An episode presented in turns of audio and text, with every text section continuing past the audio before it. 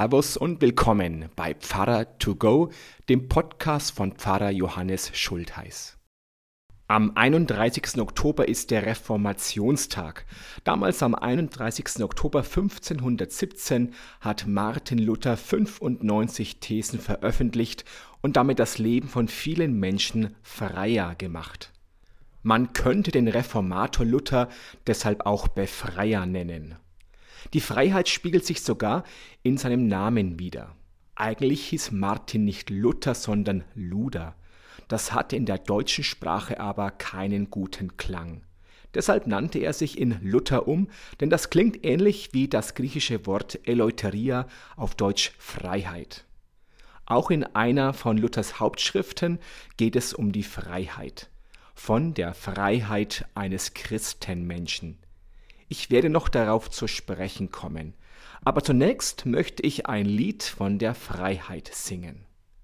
Einigkeit und Recht und Freiheit für das deutsche Vaterland. Danach lasst uns alle streben, brüderlich mit Herz und Hand. Wir alle kennen diesen Vers aus dem Lied der Deutschen, das August Heinrich Hofmann von Fallersleben dichtete. Die Freiheit wird hier als eines der höchsten Güter besungen. 1841, als dieses Lied entstand, kämpften die Bürger für Freiheiten, die für uns längst selbstverständlich sind. Meinungsfreiheit, Pressefreiheit oder Religionsfreiheit. Hundert Jahre nach der Entstehung der Nationalhymne schränkten die Nazis die Freiheit aller Andersdenkenden drastisch ein.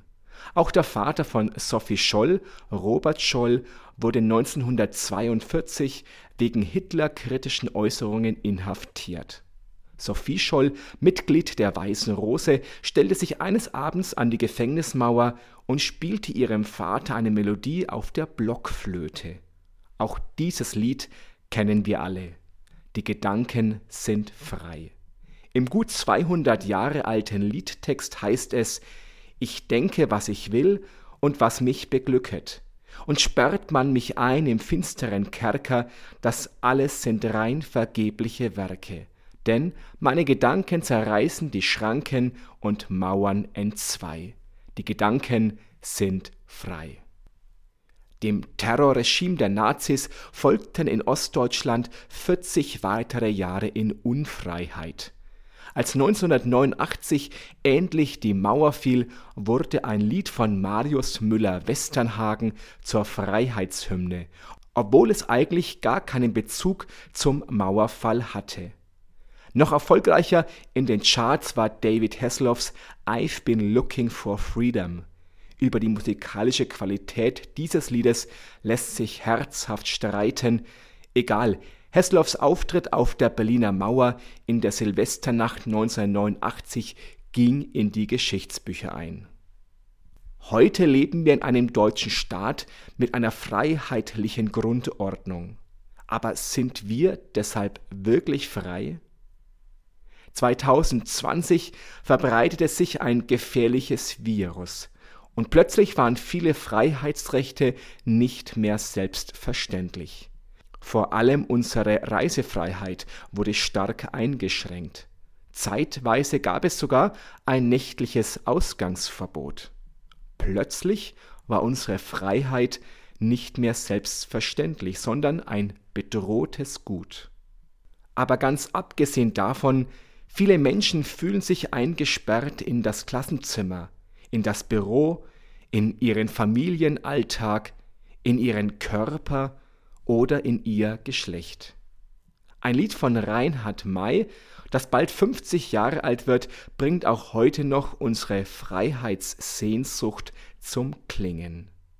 Über den Wolken muss die Freiheit wohl grenzenlos sein. Alle Ängste, alle Sorgen, sagt man, blieben darunter verborgen und dann würde, was uns groß und wichtig erscheint, plötzlich nichtig und klein. Die Freiheit ist nicht nur ein großes Thema für die Lieddichter, sondern auch in der Bibel. Gleich im ersten Kapitel der Bibel lesen wir, dass Gott den Menschen nach seinem Bild, das heißt frei und selbstbestimmt schafft. Doch die Menschen lassen einander nicht ihre Freiheit, sondern versklaven einander. Deshalb beruft Gott Mose und befreit sein Volk. Aber auch das Leben in der Freiheit bringt Probleme mit sich. Es braucht Grenzen und Regeln, damit die eigene Freiheit nicht von der Freiheit des anderen bedroht wird. Das Volk Israel erhält deshalb zehn Gebote. Diese Gebote wollen nicht unfrei machen, sondern die eigene Freiheit schützen. Wenn es beispielsweise heißt, du sollst den Feiertag heiligen, dann heißt das, ich darf auch einmal frei sein. Das Volk Israel missachtete aber immer wieder Gottes gute Gebote und erkannte erst spät den Sinn. Sie unterwarfen sich fremden Göttern und landeten am Ende in der babylonischen Gefangenschaft. Aber auch dort werden sie am Ende befreit und dürfen jubeln. In Psalm 124 heißt es, Unsere Seele ist entronnen wie ein Vogel dem Netz des Vogelfängers. Das Netz ist zerrissen und wir sind frei. Zur Zeit des Neuen Testaments beherrschten die Römer das heilige Land. Manche Menschen erwarteten von Jesus, dass er sie von den Römern befreien würde. Aber Jesus hatte vor allem die innere Freiheit im Blick. Er lebte frei von Besitz und von familiären Bindungen und wollte auch die Menschen befreien von buchstäblicher Gesetzestreue, von Schuld und Sühne. In seiner Heimatstadt Nazareth predigte er Der Geist des Herrn ist auf mir, zu predigen den Gefangenen, dass sie frei sein sollen. Auch im philosophisch angehauchten Johannesevangelium wird Jesus als Befreier dargestellt. Die Wahrheit wird euch frei machen, heißt es da, und wenn euch nun der Sohn frei macht, so seid ihr wirklich frei. Liest man die Briefe des Paulus, findet man auch hier Freiheit als wichtiges Thema. Glaube und Freiheit gehören für Paulus untrennbar zusammen. Wo der Geist des Herrn ist, da ist Freiheit. Paulus sieht die Christen befreit von den jüdischen Kultgesetzen und eines Tages auch von der Sünde. Der römischen Gemeinde schrieb er, wer gestorben ist, der ist frei geworden von der Sünde. Paulus mahnt aber, mit der Freiheit behutsam umzugehen. Alles ist mir erlaubt, aber nicht alles dient zum Guten. Alles ist mir erlaubt, aber es soll mich nichts gefangen nehmen. Als Missionar opfert Paulus seine eigene Freiheit, um anderen einen Zugang zum neuen Glauben zu ermöglichen. Obwohl ich frei bin von jedermann, habe ich doch mich selbst jedermann zum Knecht gemacht, damit ich möglichst viele gewinne. Als die Christen in Korinth über die Stränge schlugen und rauschende Feste ohne Rücksicht auf andere feierten, ermahnte Paulus sie. Seht aber zu, dass diese eure Freiheit für die Schwachen nicht zum Anstoß werde. Während die Christen in Korinth ihre Freiheit egoistisch auslebten, warfen die Christen in Galatien ihre Freiheit einfach weg und standen in Gefahr, sich den überholten Kultgesetzen zu unterwerfen. Ihnen schreibt Paulus, Zur Freiheit hat uns Christus befreit. So steht nun fest und lasst euch nicht wieder das Joch der Knechtschaft auflegen. Erwähnt werden muss zu guter Letzt, dass sich Paulus im Brief an Philemon ganz konkret für die Freiheit eines entlaufenen Sklaven einsetzte. Rund 1500 Jahre später, zu Martin Luthers Zeiten, gab es immer noch Leibeigene. In dieser feudalen Gesellschaft war es unerhört, was Luther in einer seiner Hauptschriften von der Freiheit eines Christenmenschen schrieb. Ein Christenmensch ist ein freier Herr und niemandem untertan.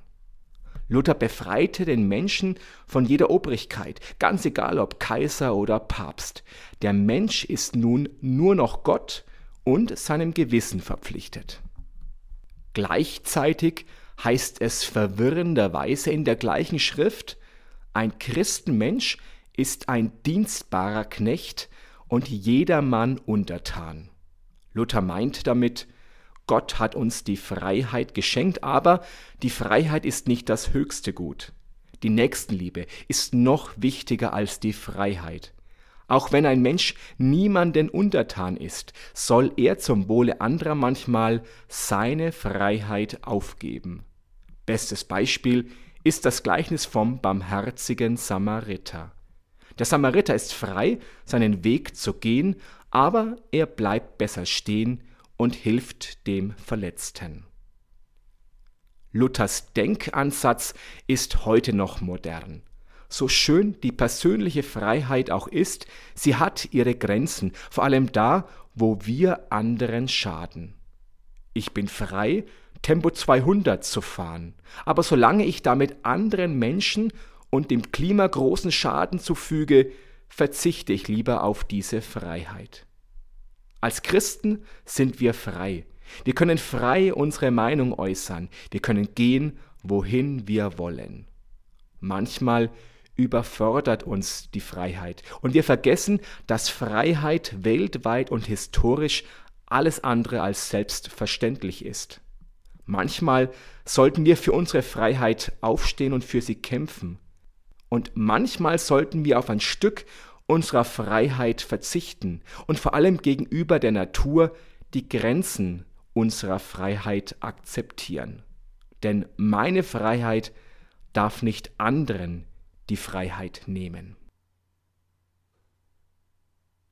So, das war's schon. Dann sage ich Servus und bis zum nächsten Podcast. Oder vielleicht sehen wir uns ja auch am Sonntag live in der Kirche oder werktags im Gemeindehaus oder auf YouTube oder sonst irgendwo. Gott behüte euch. Servus.